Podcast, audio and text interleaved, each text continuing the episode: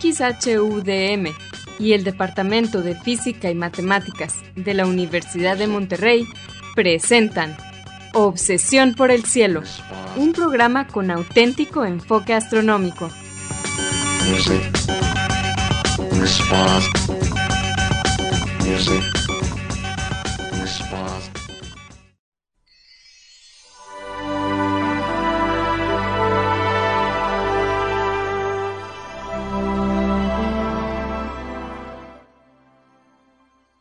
Muy buenas tardes. Sean todos bienvenidos a Obsesión por el Cielo, el único programa con enfoque astronómico y de exploración espacial en la ciudad de Monterrey y en la República Mexicana.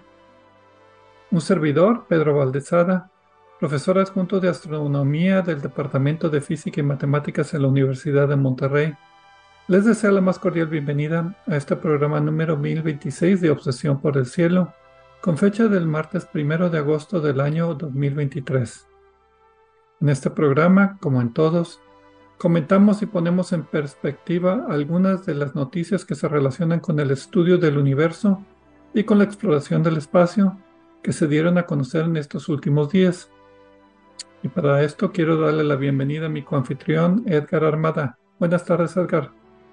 Hola Pedro, muy buenas tardes y buenas tardes a todos ustedes, nuestros amigos de Obsesión por el Cielo. Gracias por hacernos el favor de acompañarnos aquí en un programa más. Esperamos que sea de su interés. Eh, como siempre, aprovecho para mandarles un saludo y nuestro agradecimiento a nuestros amigos y colaboradores de este programa en Radio DEM, en la Universidad de Monterrey. Hoy le toca a Salio Simón, Marco Cobos y a Vicente Magallanes. A ustedes tres y a todos los demás que no hemos mencionado hoy, pero que mencionaremos en otros días, Gracias por estar allí siempre para nosotros, asegurándose de que este programa salga y se transmita con su calidad tradicional a través del 90.5 de FM Radio DEM en la ciudad de Monterrey y su área metropolitana. Les recordamos que se pueden comunicar con nosotros. El correo electrónico es obsesión Obsesión por el cielo es en minúsculas, sin acentos ni espacios. También nos pueden dejar preguntas, comentarios o sugerencias en nuestra página de Facebook, Obsesión por el Cielo, o en nuestra cuenta de Twitter, que, pues ahora se llama X, ¿verdad? Arroba o por el cielo. Si quieren escuchar programas anteriores, lo pueden hacer visitando nuestra página de internet de obsesiónporelcielo.net. Ahí encontrarán las ligas de cada programa que se almacena en formato de podcast y que se distribuye gratuitamente a través de nuestro sitio de hospedaje de podcast de Podbean. También en obsesiónporelcielo.net encontrarán cuatro audios que se titulan Un paseo por el cielo. Este fue un proyecto patrocinado por la Unión Astronómica Internacional y consiste de una serie de cuatro audios en español que describen las constelaciones, su mitología y los objetos de interés que encontramos dentro de ellas. Es una para cada estación del año. Muy bien, ¿cuáles fueron las noticias para esta semana, Edgar? Pues esta semana, Pedro, primero, bueno, desde luego hoy, como es el primer programa del mes, vamos a tener los premios Constelación y Movimiento Retrógrado a la mejor y peor noticia eh, astronómica del mes pasado. Después vamos a hablar de eh, un un planeta cuya atmósfera está siendo evaporada por su estrella. Se trata de una enana roja, ya hemos comentado aquí en el programa que estas estrellas son muy temperamentales y tienen erupciones de masa violentas y esto pues está haciendo daño al planeta. La cosa es que se observó con el telescopio Hubble. Después, en otra observación de un telescopio espacial, vamos a volver a hablar del sistema eh, PDS-70 del disco protoplanetario, pero esta vez porque con el telescopio James Webb se detectó agua en el disco protoplanetario y tiene implicaciones muy interesantes para el agua en los planetas que terminó por formarse allí. Esos van a ser nuestros temas ahora, Pedro.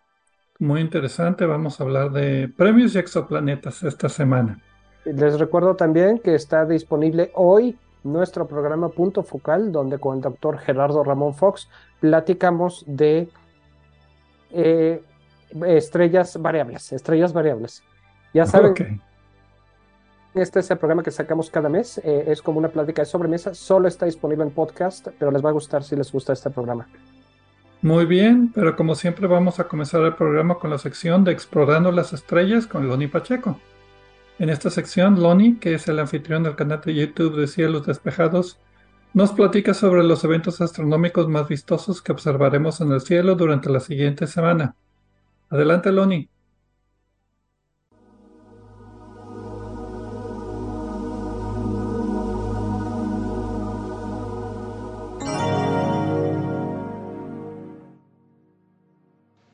Hola amigos, soy Pablo Loni Pacheco, instructor de astronomía y conductor del canal de YouTube Cielos Despejados tu canal de ciencia y astronomía en español. Bienvenidos a este espacio dedicado a los eventos celestes venideros. Esto es del 1 al 8 de agosto de 2023. Esta semana tenemos la primera luna llena de agosto. Sí, efectivamente, agosto se despachó con cuchara grande y es el único mes del año que tendrá dos lunas llenas. Y no solo se conformó con eso, las dos lunas llenas de este mes serán las más cercanas de 2023 y por tanto las que veamos más grandes. ¿Las convierte esto en superlunas? No, nuestro satélite natural no pertenece al universo Marvel. no tiene superpoderes y visualmente o en el telescopio, la verdad, será indistinguible de las lunas llenas de julio o septiembre. Pero no lo digo para desanimarlos. Salgan a verlas. La luna es hermosa cada noche o madrugada que sea visible en cualquiera de sus fases y nunca decepciona el punto más cercano que la Luna pueda estar en la Tierra, en un periodo alrededor de nuestro planeta, se llama perigeo. Y resulta que en agosto el plenilunio y el perigeo coincidirán el mismo día, en las dos, en la del 1 y la del 30 de agosto. La luna llena siempre se asoma al atardecer, culmina alrededor de la medianoche y se oculta al atardecer.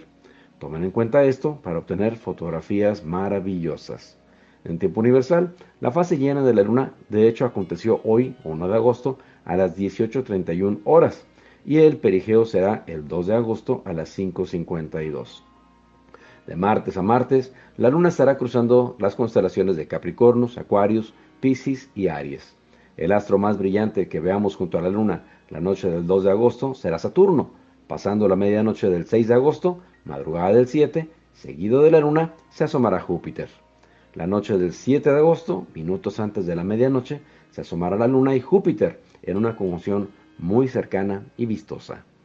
Venus, tan hermoso que se lució por muchas semanas, ya es muy difícil de encontrar, pues aparece cada día más cerca del horizonte por donde se ocultó el Sol, y aunque está ahora más cerca de la Tierra, el Sol ilumina al planeta hermano a contraluz. Su faz es sumamente delgada, como una uña de plata que se luce en cualquier binocular es posible que personas con vista excepcional alcancen a distinguir su fase. Solo si disponemos de un horizonte plano, muy despejada la atmósfera, y observamos con mucha atención, antes de las 7.15 de la tarde, habrá oportunidad de dar con el lucero de la tarde. De otra manera, se perderá muy pronto tras el horizonte. Mercurio, el planeta veloz, será visible estos días, como persiguiendo a Venus, y Marte detrás de él. Mercurio es brillante, pero a causa del crepúsculo vespertino, su aspecto será reservado. Les recomiendo buscarlo desde las 7.40 de la tarde y una vez que localicen a Mercurio, arriba y a la izquierda del pequeño planeta encontrarán a Marte, que parecerá más pequeño aún, pero solo porque está mucho más lejos. En el telescopio, Mercurio lucirá una fase casi de media luna y Marte se verá como una diminuta canica color salmón. A las 8.45 de la noche veremos que se asoma el planeta de los anillos, sobre el sureste, Saturno, seguido por Júpiter 15 minutos después de la medianoche. El jueves 3 de agosto, les comentaba, la Luna aparecerá acompañada por Saturno. Estarán en conjunción. Un vistazo por telescopio y veremos que el planeta de los anillos también está rodeado por lunas. En tiempo universal, la conjunción de la Luna con Saturno acontecerá el 3 de agosto a las 10.21 horas con una separación angular aparente de 2.4 grados. Casi para terminar el lunes 7 y con toda la madrugada del martes 8 de agosto, veremos a la Luna y Júpiter acompañarse en su trayecto por el cielo, estarán en conjunción.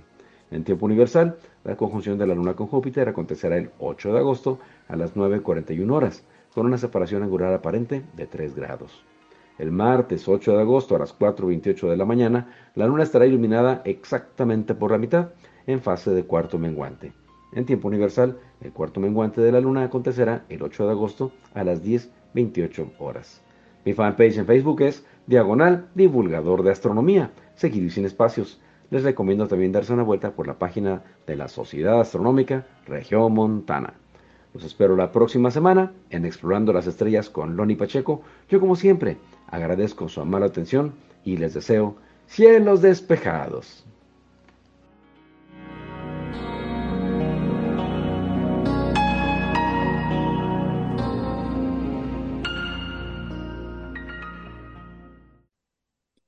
Gracias, Loni, por tus efemérides astronómicas de todas las semanas. Y pues bien, como dijo Edgar en la introducción, vamos a empezar este programa con los premios de Obsesión por el Cielo.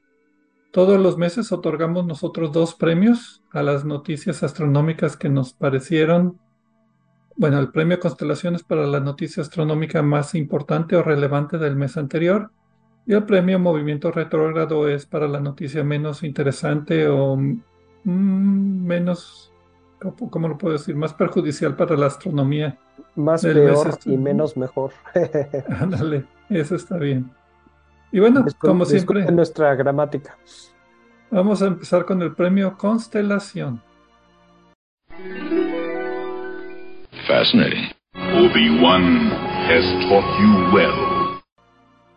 Pues Pedro, en esta ocasión el premio Constelación se lo damos a un grupo internacional de astrónomos, aunque en esto está difícil que no salga un grupo internacional de astrónomos.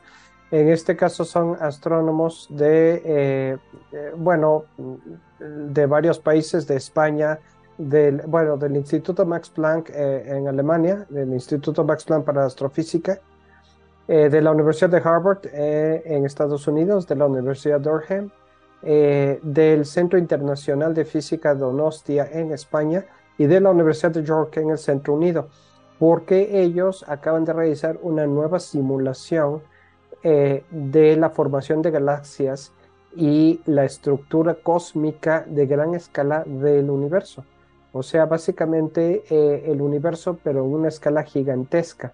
Y esta simulación me gustó para esta noticia porque va a ser una herramienta que eh, mucha gente va a usar, mucha gente va a citar y va a, servir como base para comparar casi todos los trabajos de cosmología que se hagan sobre el origen del universo, el Big Bang, eh, el misterio de la materia oscura y la energía oscura y todas estas cosas. Eh, utilizando supercomputadoras en eh, dos centros europeos de investigación, pues básicamente lo que hicieron es aumentar la precisión estadística del modelo y ya han publicado, eh, ya están para, eh, publicados o a punto de publicarse 10 eh, publicaciones distintas en, varios, en varias, en varias revistas sobre los hallazgos, los primeros hallazgos de esta simulación. Algunas predicciones teóricas nuevas, el hecho de que con esta simulación siga habiendo un conflicto en las predicciones sobre la formación de galaxias en épocas tempranas, el problema que tenemos que se han detectado con el telescopio Hubble, eh, y la confirmación de que las, las, formas de las galaxias que se obtienen con esta simulación pues coinciden. Como quiera, pues esto es un trabajo eh, nuevo, muy exacto y que nos va a ayudar en todo prácticamente. Por eso el premio Constelación a este grupo internacional. Entonces es la simulación del universo más completa, detallada y grande hasta la fecha. Eh, así es, del origen del universo. Muy bien. A gran escala. De, hecho, cubre 10 mil millones de años. Los primeros 10 mil millones. Exactamente, o la distancia equivalente a 10 mil millones de años. Por eso se dice que es un modelo que simula a gran escala. Muy bien. Ok, ese fue el premio Constelación. Y ahora el premio Movimiento Retrógrado a la noticia astronómica menos relevante. Illogical. Don't make me destroy you. Se lo vamos a dar este mes a las declaraciones de los objetos voladores no identificados que se hicieron en el Congreso de los Estados Unidos este julio 26. Hubo testimonios de tres personas ¿eh? en el Subcomité de Seguridad Nacional en la Frontera y, y, Menesteres Foráneos de la Cámara de Representantes, o sea, el Congreso, la Cámara Baja, yo creo, de Estados Unidos. Y el título era Fenómenos aéreos no identificados, implicaciones para la seguridad nacional, seguridad pública y transparencia gubernamental. Y básicamente se quejan de eso, y fue lo único que dijeron. Los tres testigos fueron Ryan Graves, eh, David Fravor, ambos de la Marina de Estados Unidos, y David Grush, que trabajó en, en inteligencia, y lo pongo entre comillas, en servicios de inteligencia de Estados Unidos. Y básicamente lo que ellos decían es que hay un programa en Estados Unidos secreto de, rescate de restos y retroingeniería de, material de ovnis, posesión de naves espaciales no humanas, entre comillas, no sé qué será eso, campañas de desinformación al respecto, posesión de, material biológico no humano, o sea, restos de alienígenas, y avistamientos inexplicables muy frecuentes por personal entrenado que se estigmatiza cuando lo reportan. Y básicamente lo que quieren y que piden bajo juramento es de que este es un problema de seguridad nacional, seguridad pública y que el gobierno no está siendo transparente al respecto. Pero como en todas estas declaraciones no dieron detalles, decían que no podían dar detalles o que había testigos muy confiables, pero pues todos eran relatos de segunda mano, nunca hubo ninguna evidencia que yo viera que fuera convincente. Y pues es más de lo mismo, ver objetos o, fenómenos inexplicables y como no tienen explicación, darse el permiso de decir que son extraterrestres y ya, quedarse con esa idea de conspiración. A mí me llama la atención de algunos de estos testimonios eh, que el hecho, el hecho de que su lenguaje fue eh, me dio la impresión de que era un lenguaje deliberadamente vago y poco preciso cuando estaban bajo juramento y demasiado liberal, abierto y aventurado cuando no estaban bajo juramento. Hasta cierto punto esto es eh, comprensible, pero también me da la impresión de que quieren eh, no mentir, pero sí engañar. Es la impresión que me da. no sé si esa impresión sea correcta porque eh, quizás solo estaban siendo cuidadosos con el lenguaje. Pero a fin de cuentas el resultado es esto. Esto no nos, es algo que no nos lleva a ningún lado y que le hace más daño para la investigación científica seria de fenómenos de este tipo que dar ayuda, ¿no? Entonces, eh, pues no, no, no creo que esto vaya a tener ningún beneficio y, y nada más va a crear este un poco de humo para obscurecer y complicar las cosas, ¿no? Sí, era nada más para llamar la atención y, ya, desahogarse. Yo lo vi como más bien que se querían desahogar y decir lo que creen el público. O decir, mira, tus congresistas estamos haciendo algo. Todo el mundo debe saber que hay evidencia, pero pues si no hay evidencias, ¿qué puede revelar? Y nunca los vas a poder convencer de que no hay evidencias. Nadie los ha visto, pero yo sí y existe. Oh, no, yo no los vi, fue un amigo que conozco. Que ah, no, eh, correcto. tengo un amigo que me dijo que lo había visto él con sus propios ojos. Pues eso no es admisible en ningún lado, ¿no? Pero en fin, bueno. yo siento también que esto da más, hace más daño a la investigación científica seria que, que, que, dar ayuda, ¿no? Lástima. Sí, lástima. Y por eso se gana en el movimiento Premio Retrógrado. Muy bien, Vamos a una pausa y regresaremos a hablar en estas siguientes partes de Obsesión por el Cielo acerca de exoplanetas y descubrimientos recientes sobre algunos de ellos.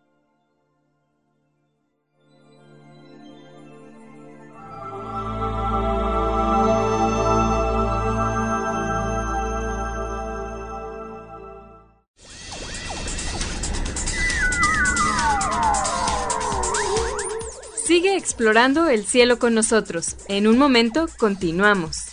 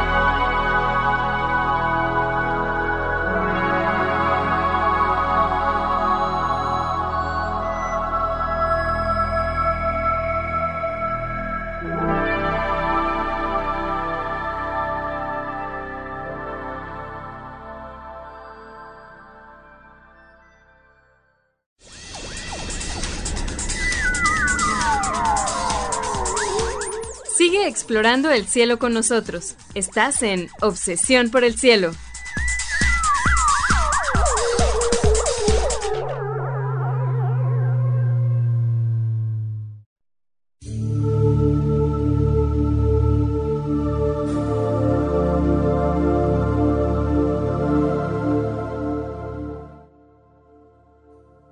Regresamos a Obsesión por el Cielo con las noticias astronómicas de esta semana.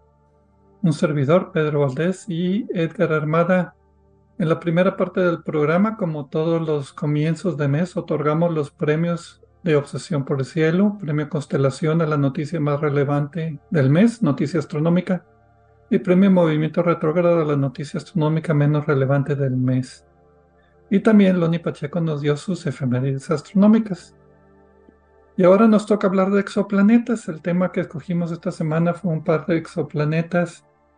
Y este es una publicación que se titula La detección variable de escape atmosférico alrededor del Neptuno caliente joven AU Microscopy B.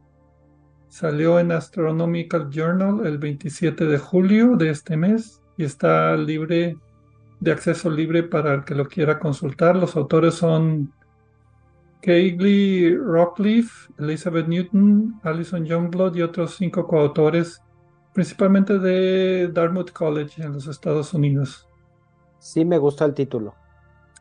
Sí, porque lo dice todo. La detección, ok, algo nuevo. Escape atmosférico de, de la atmósfera que se está escapando alrededor del Neptuno caliente, es un tipo de exoplaneta que se llama AU Microscopy B. Entonces, básicamente los autores observan cómo la estrella roja uh, joven, muy activa, me gustó la palabra que tú utilizaste, temperamental, está evaporando la atmósfera de un exoplaneta cercano. Uh, hablando de antropoformizar. Sí, algunas de las notas que he visto sobre la noticia están muy antropoformizadas.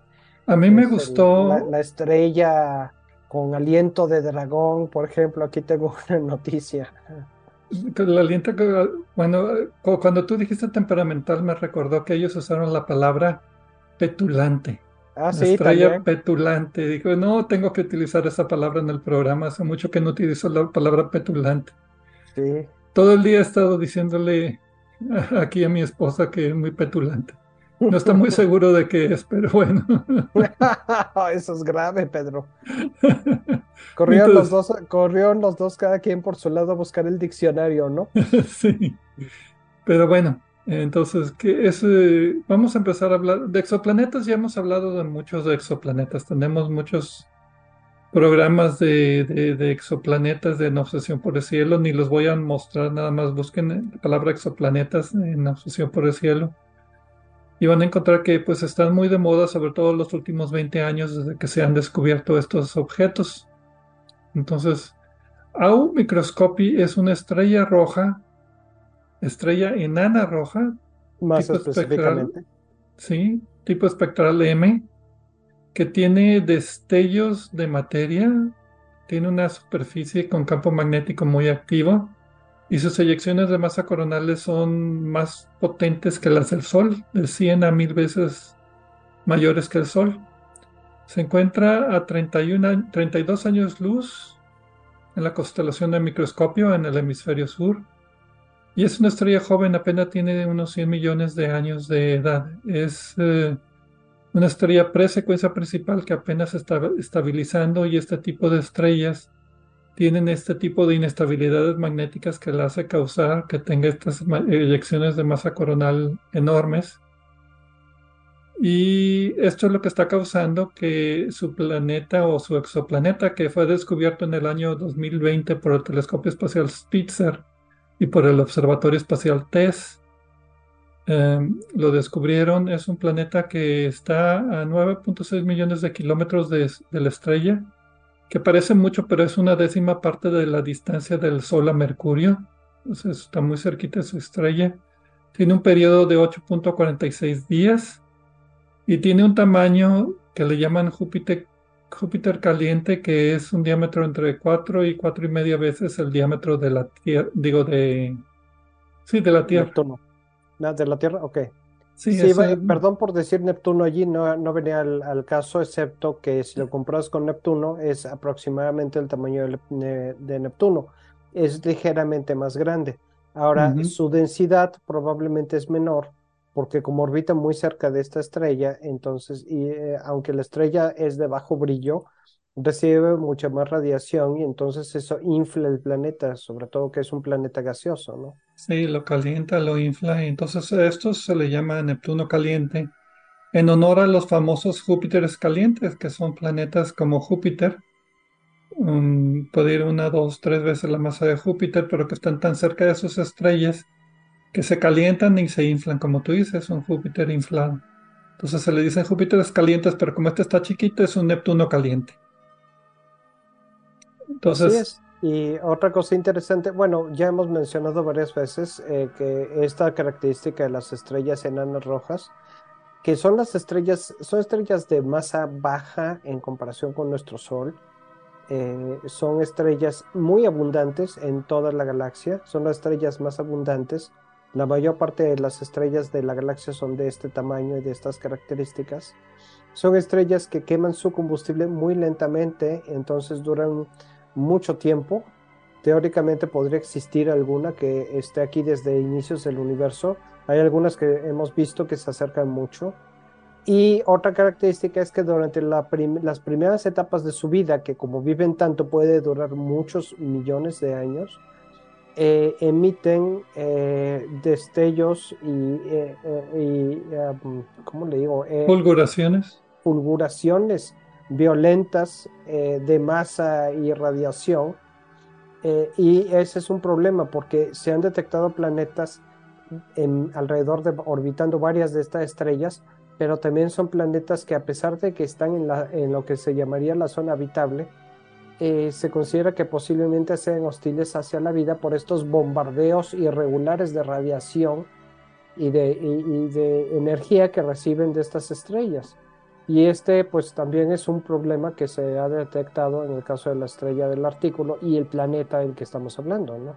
Más que está tan cerca de su estrella, aunque sea menos brillante que nuestro Sol. Las observaciones que los autores eh, publican son del telescopio espacial Hubble, son observaciones de espectroscopía, o sea, cuando tomas la luz y la repartes en sus diferentes longitudes de onda o sus diferentes colores y analizas la composición química de las líneas de absorción y de emisión que hay en ese espectro.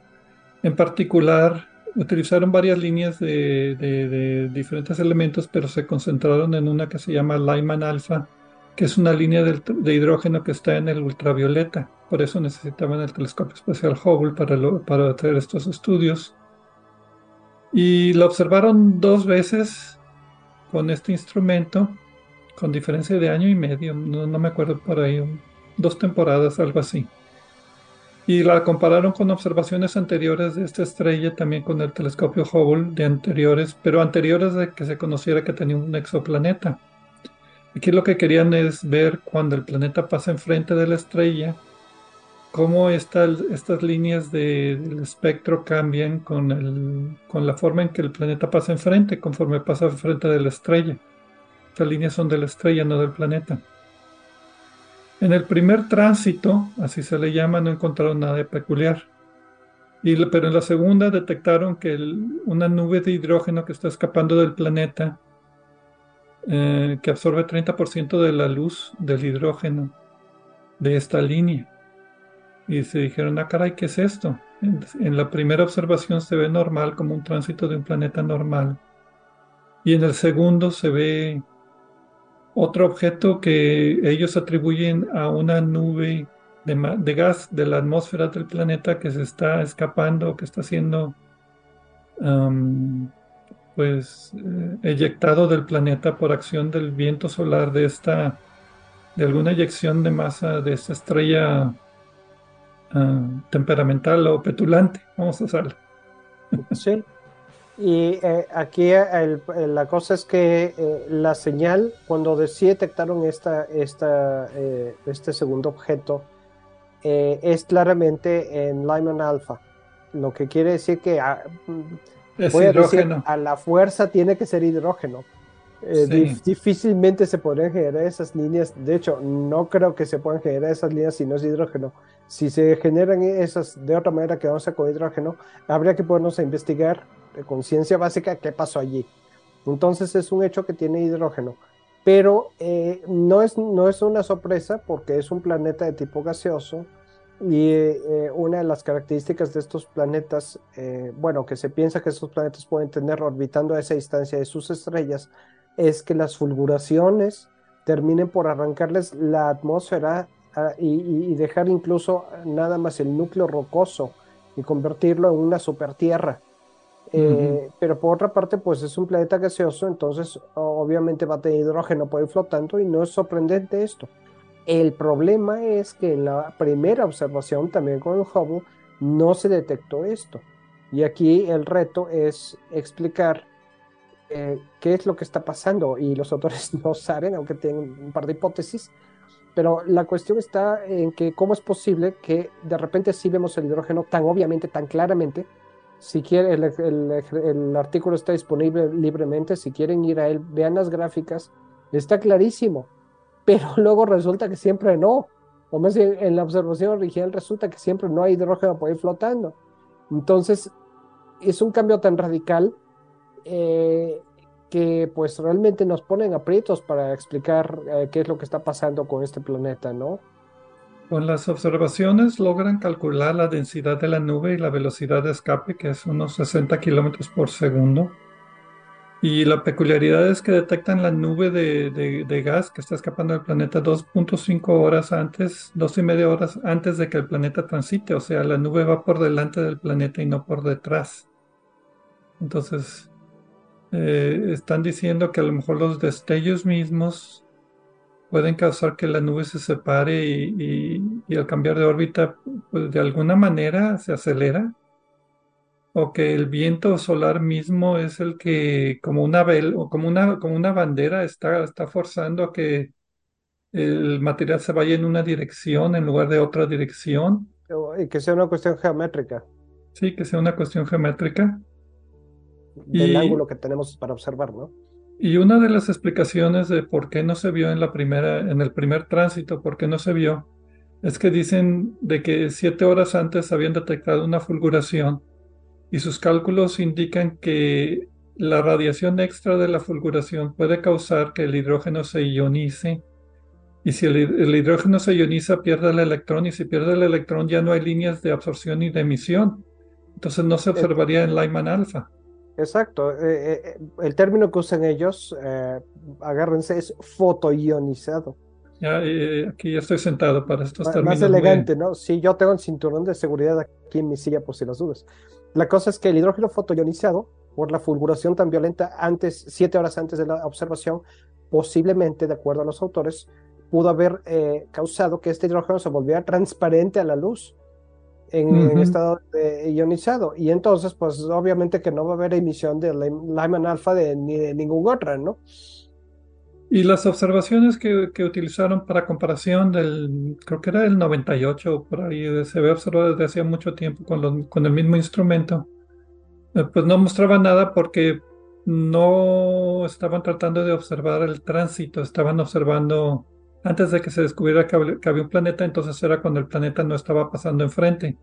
Y la querían usar como base de información para analizar los datos de estas otras observaciones. Y pues es obvio, como todas las observaciones, eh, lo único que resolvió es de que comprobó la idea, o bueno, reforzó con más evidencia la idea de que estas estrellas jóvenes de poca masa pueden tener eh, historias tan violentas de eyección de masa que los no podrías tener un planeta habitable cerca. Pero por, otro lado, salieron más preguntas de por qué a veces sí se observa y a veces no se observa. Y pues tratar de explicar la física y la dinámica de qué es lo que está pasando, pues eh, están pidiendo más tiempo de telescopio y sobre todo telescopio espacial James Webb, que dijeron, no, pues con eso también se puede, pues sí, con los James Webb se puede resolver todo. Pues sí, se trata de una estrella joven, un planeta, un sistema planetario joven. eh, no, eso puede o puede no ser un factor. Eh, el punto fundamental aquí es que eh, no son señales ambiguas.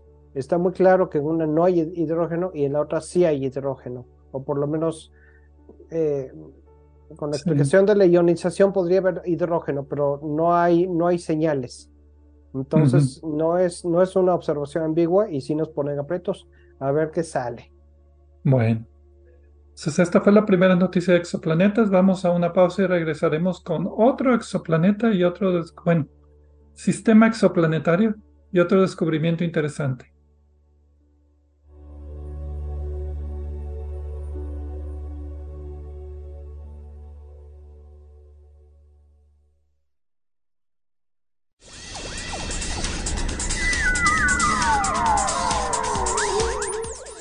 Explorando el cielo con nosotros. En un momento continuamos.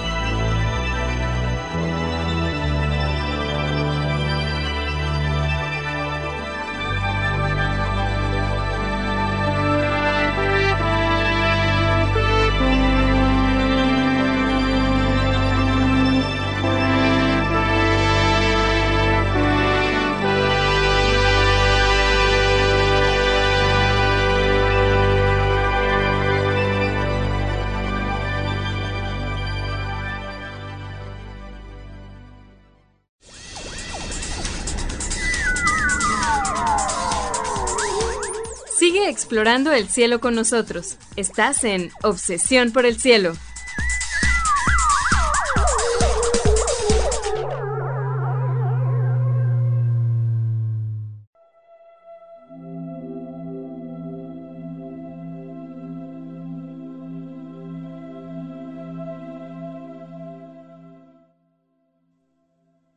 Regresamos a Obsesión por el Cielo con las noticias astronómicas de esta semana. Edgar Armada y un servidor, Pedro Valdés.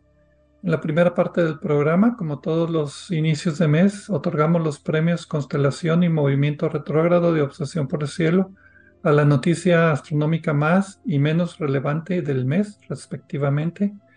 Y Loni Pacheco nos compartió sus efemérides astronómicas.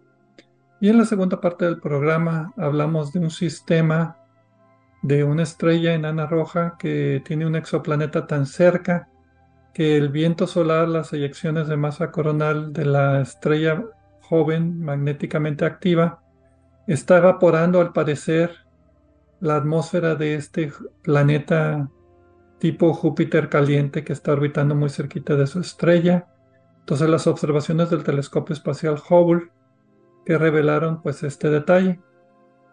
Y ahora pues nos vamos a ir a otro sistema exoplanetario, uno que hablamos ya en semana, creo que fue la semana pasada, el sistema PDS-70, del que hablamos la semana pasada, que al parecer tiene un planeta o una nube que esconde un planeta o una nube de polvo y gas que está orbitando en la misma órbita que uno de los planetas. Bueno, pues ahora resulta que al parecer el disco protoplanetario tiene rastros de vapor de agua. Y eso pues es muy importante para los modelos de formación de planetas terrestres que siempre se han preguntado, bueno, ¿y la Tierra de dónde adquirió el agua? ¿Es primordial? ¿Ya estaba aquí? ¿O cayó de cometas y se almacenó en la Tierra después de su formación? Cometas o asteroides, exactamente, que es una de las principales explicaciones para la pregunta, una de las principales respuestas para decir y explicar de dónde viene el agua que tenemos aquí en la Tierra. Eh, ahora, em, este sistema, eh, lo que mencionamos la semana pasada, si mal no recuerdo, es que tiene dos protoplanetas formándose básicamente en la misma órbita, lo cual dinámicamente sí es posible y es interesante que se haya detectado con el telescopio eh, ALMA que es ideal para explicar para, para estas observaciones. Lo que estamos diciendo ahora es, eh, son observaciones con el telescopio Webb y precisamente es el telescopio indicado para estas cosas eh, porque pues puede detectar agua en estas, en estas regiones de un disco protoplanetario. Y eso es lo que sucedió exactamente. Y lo interesante es que si se están formando planetas allí, esto nos dice que en principio no, haría no harían falta eh, cometas o asteroides que, terminaran por ingresar a las regiones más cercanas a la estrella para eh, dar agua a los planetas que se formen allí, porque las observaciones dicen que ya hay agua allí. El título de la publicación es Agua en la zona de formación de planetas terrestres del disco de PDS 70. Me gusta también más, el título es más preciso y te dice todo. Salió el 24 de julio en la revista Nature y al parecer es tan relevante que está de acceso libre también. Puedes, que no sucede muy seguido en la revista Nature. Los autores son Giulia Perotti, Christians, Henning y otros 42 coautores más, principalmente del Max Planck Institute for Astrophysics en Alemania. Y como el título lo dice, los autores presentan observaciones del telescopio espacial James Webb de este sistema que muestra pues espectroscopía otra vez que muestra que hay agua en el disco protoplanetario interior del sistema. Entonces, ¿qué te acuerdas del sistema que platicamos en el programa anterior? Yo aquí tengo las notas del programa anterior. Ya, bien hecho. Sí, el sistema es PDS-70. Es una estrella que está a 370 años luz de nosotros en la constelación de Centauros, tipo espectral K7, o sea, un poco más fría que el Sol. Es una estrella joven, tiene 5.4 millones de años de antigüedad y tiene un disco protoplanetario, bueno, tiene dos discos protoplanetarios. Eh, y hay dos protoplanetas, PDS-70b y PDS-70c. PDS-70b está a 74 unidades astronómicas de distancia y PDS-70b está a 22 unidades astronómicas de distancia. O sea, el, el, B está a 22 unidades astronómicas, que es que Saturno, no, Saturno es 10, es como Urano. Y el otro PDS 70C está más lejos, 74. Em, y tiene polvo y gas en disco en formación dentro del 70B y afuera del 70C. son como 70B es el límite interior em, que hay un hay, hay material de disco protoplanetario que está dentro de esa órbita. Después hay un vacío y afuera de 70C a 34 unidades astronómicas hay otro disco de materia. ¿Lo dije bien? Sí, y es, es a lo que yo quería llegar, porque esto nos dice que el agua no está exactamente en la región donde se están formando planetas, pero sí muy cerca. Una de las hipótesis eh, posibles de cómo funciona eh, esto es que la radiación de las estrellas o el viento solar de, estos soles terminan eh, mandando el agua y el polvo a las regiones exteriores del disco protoplanetario, más, afuera de esta región que tú dices. Y no, por eso es que generalmente en discos protoplanetarios de esta edad, que es de 5.400 millones de años, normalmente no se detecta agua. Esa es la teoría y el hecho de que se detectó agua aquí es, es interesante. Lo que, la forma en la que se detectó agua es que la señal que se obtuvo con el instrumento MIRI del, telescopio Webb es eh, muy similar, prácticamente idéntica a la que, eh, se, de acuerdo a los modelos, se obtendría eh, con una señal de agua. Entonces, es una, una detección bastante, con bastante certeza. Sí, aquí eh, tengo que pues la, perdón, aquí tengo que la, temperatura del vapor de agua detectado es de 330 grados centígrados, que quiere decir que es la parte interior del disco protoplanetario muy cerca de su estrella. Y, y, esta observación, pues básicamente dice que no necesariamente es así. Continuando con la hipótesis en la que, en la que dice que el polvo y el, el agua se quedan afuera, digamos, en la parte exterior Después, esta agua llega a los planetas interiores mediante eh, el, mismo polvo que termina por condensarse en objetos como cometas y asteroides y arrastra el agua que quedó allí y de esa manera protegida por estos por este polvo en forma de cometas y asteroides llega a la región interior del disco protoplanetario. Lo que nos estaría diciendo eh, esta observación es que los planetas podrían eh, atrapar esa agua directamente en esta etapa de su formación no era un, descubrimiento que se esperara mucho, pero sí se piensa que es agua que proviene de la nebulosa original de la que se empezó a formar el disco. Eh, y sería un, puede ser que los dos mecanismos se complementen, ¿no? No necesariamente es uno u otro, ¿no? Sí, es lo que iba a decir, no, no son mutuamente exclusivos. Entonces, la idea que se pensaba para nuestro sistema solar es que los planetas interiores al formarse estaba demasiado caliente para mantener agua y que el agua se evaporó y que se formaron los planetas terrestres y después el agua se fue acumulando suministrada por asteroides y cometas. ¿Verdad? Es una forma muy simplista de decirlo, pero eso es lo que se pensaba para nuestro sistema solar. Tiene que ver con la, los isótopos del oxígeno y del hidrógeno y tiene que ver con muchas otras variables. Pero la otra idea es que el agua queda atrapada en los planetas interiores durante su formación y cuando se enfrían el agua ya, ya se escapa y se hace líquida. Entonces está la idea de, que si el, agua se formaba originalmente en el sistema solar interior y ahí se quedaba o venía suministrada desde más lejos. Y aquí la conclusión parece ser que por lo menos la evidencia nos dice que esta agua sí se queda en la parte interior del protoplaneta, del disco protoplanetario para formar protoplanetas. Y es menos probable que el agua venga de afuera porque tendría que venir del disco exterior y de alguna manera tendría que atravesar ese espacio vacío entre los dos planetas, por ejemplo. Pero ese es el caso para ese sistema. Nuestro sistema solar a lo mejor no tenía ese, ese, espacio entre los dos discos. Lo que yo estoy pensando ahora es que este sistema es eh, muy bueno para estudiar. Tú tienes por allí las notas del programa anterior. Una ventaja es que está relativamente cerca de nosotros.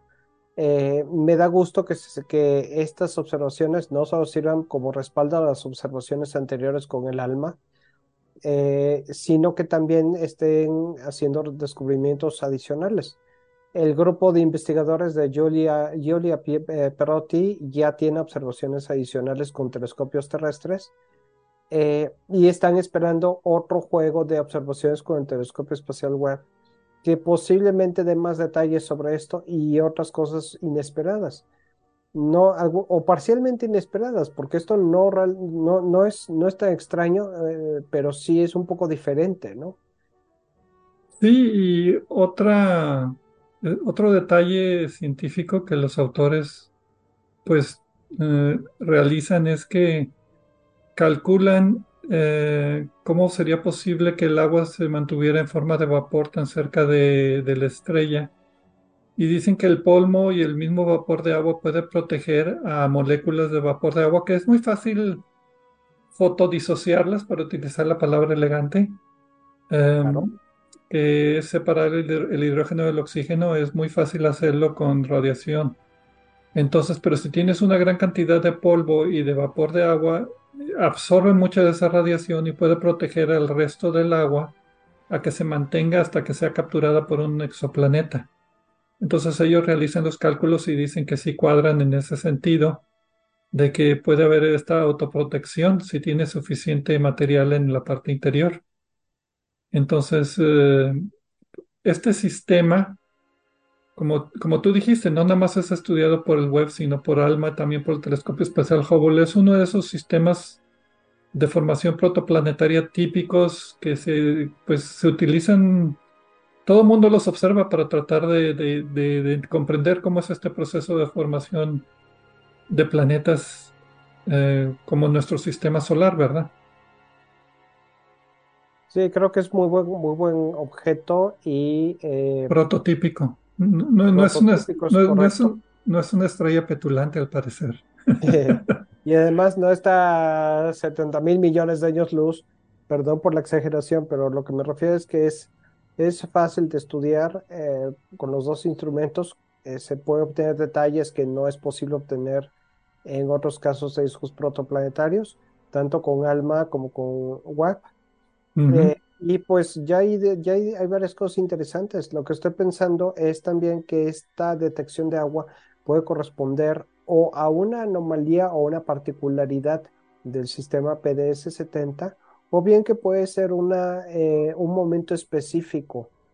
Eh, esto es un poco más difícil porque el disco se calcula, como decías, 5.400 millones de años. yo, yo, yo tengo 5.4 millones. Perdón, tienes razón, 5.4 millones de años. Yo también tengo eso. No es, tan, no es tan viejo tampoco, pero sí es un disco protoplanetario relativamente viejo. Las, las estrellas fueron planetas rápido. Y sin embargo, se encontró agua que no se ha encontrado en otros discos más eh, de esa edad.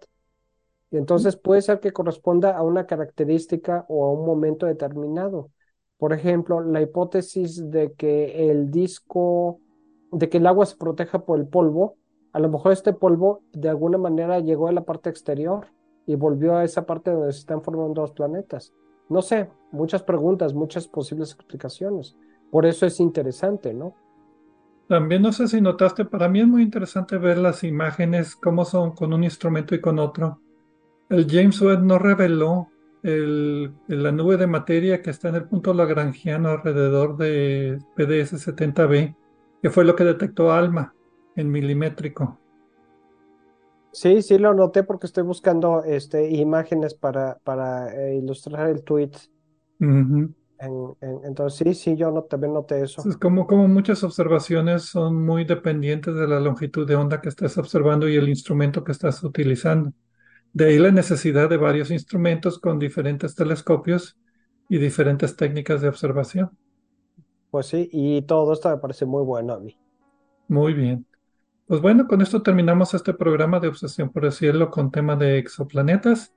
Muchas gracias por escucharnos y nos vemos la próxima semana.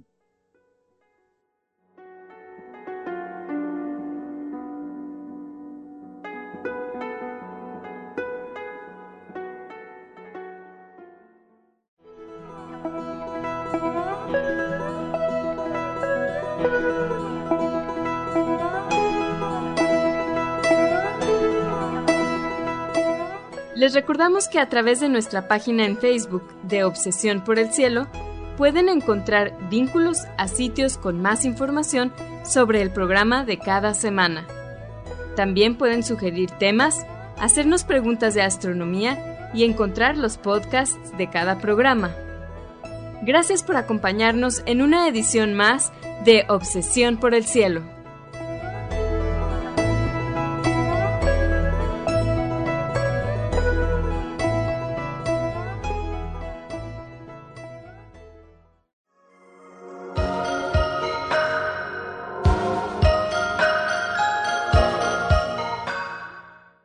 Sintonizas XHUDEM 90.5 frecuencia modulada, 3000 watts de potencia, transmitiendo desde el Laboratorio de Medios de la Universidad de Monterrey. Avenida Morones Prieto 4500 Poniente, Colonia Jesús M. Garza, San Pedro Garza García, Nuevo León, México. Radio UDEM 90.5